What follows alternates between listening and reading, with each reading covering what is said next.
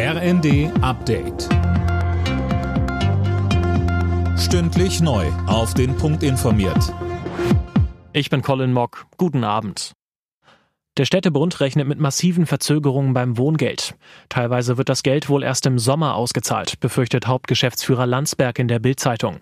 Mehr von Philipp Nitzig. Grund dafür ist der akute Personalmangel in den Ämtern. Schon jetzt dauert es bis zu sechs Monate, bis ein Antrag bearbeitet wird. In Zukunft haben rund zwei Millionen Menschen Anspruch auf Wohngeld. Das sind mehr als dreimal so viele wie bisher. Neben einer Softwareumstellung kommt auf die Kommunen eine Welle neuer Anträge zu. Städtebundchef Landsberg sagt, wir haben nicht die Leute, um die schnell abzuarbeiten. Bei Getreidelieferungen bekommt die Ukraine mehr Unterstützung aus Deutschland. Kanzler Scholz kündigte an, weitere 15 Millionen Euro bereitzustellen. Damit wird ein Schiff finanziert, das ukrainisches Getreide nach Äthiopien bringt. Gleichzeitig wurde in Kiew eine neue Initiative vorgestellt. Sie heißt Getreide aus der Ukraine. Das Ziel, eine globale Hungersnot abzuwenden. Auf die Einbürgerungspläne von Innenministerin Faeser gibt es unterschiedliche Reaktionen. Die Union ist beispielsweise dagegen, dass Menschen aus dem Ausland künftig leichter an einen deutschen Pass kommen sollen.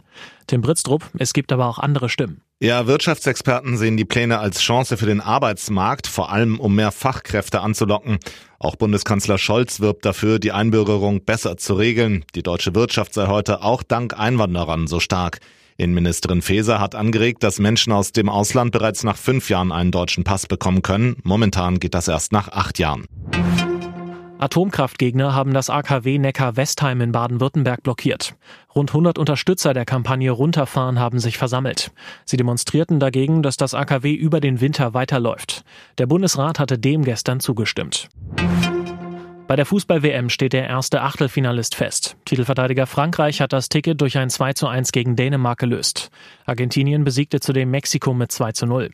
Die weiteren Ergebnisse Polen, Saudi-Arabien 2 zu 0 und Tunesien, Australien 0 zu 1. Alle Nachrichten auf rnd.de